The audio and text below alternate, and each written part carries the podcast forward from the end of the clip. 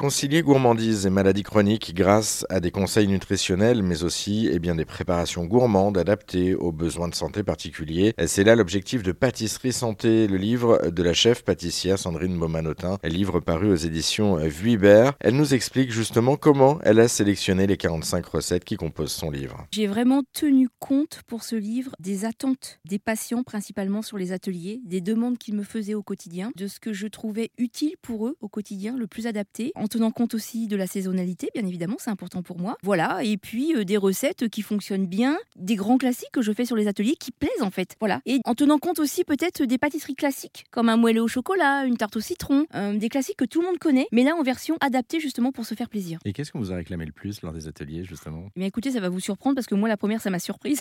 c'est ma confiture à l'orange. Ah bon? Parce que comme justement sur les ateliers, je propose un dressage à l'assiette, ce qui me permet moi de retrouver le lien que j'avais justement en restauration gastronomique avant. Et ça permet aux patients de pouvoir euh, travailler sur leurs émotions du moment en faisant un dressage. Et souvent, j'utilise des petites confitures maison. Et principalement ma confiture d'orange que j'adore, je suis fan. Et mes patientes, à chaque fois, me disent Sandrine, où est-ce qu'on peut avoir cette recette? Il faut absolument que vous la mettiez dans le livre. Donc je n'avais absolument pas prévu de la mettre. Mais au final, à la demande générale, je l'ai mise. C'est une recette de confiture qui, en plus, c'est cadeau.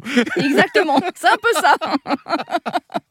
Et qu'est-ce que vous avez réclamé d'autre cette fois-ci en termes de pâtisserie hum, Le moelleux au chocolat. Le moelleux ah au chocolat, parce que ça, c'est un grand classique. Mais là, on est sur une version sans beurre, sans œuf, sans gluten, sans lactose, IGBA. Mais il y a juste du chocolat alors Non, composé de 4 ingrédients uniquement. Euh, ça prend 5 minutes à réaliser, 5, allez, 8-10 minutes de cuisson et c'est absolument euh, irrésistible. Mais qu'est-ce que vous mettez dedans alors du coup? Je mets, je mets, je mets une compote de fruits ou fruits et légumes de saison. Je mets du chocolat noir bien évidemment, 70%. Je mets une purée de fruits à coque, donc amandes, noisettes, euh, pistaches, ce que vous voulez. Et j'y mets un peu de farine, en l'occurrence de la farine de sarrasin, si on veut être naturellement sans gluten. Le livre de Sandrine Baumanotin, Pâtisserie Santé, donc paru chez Vuibert, il est disponible partout. Pour celles et ceux qui souhaiteraient en savoir plus, on vous a mis également tous les liens et les infos sur notre site internet rzn.fr.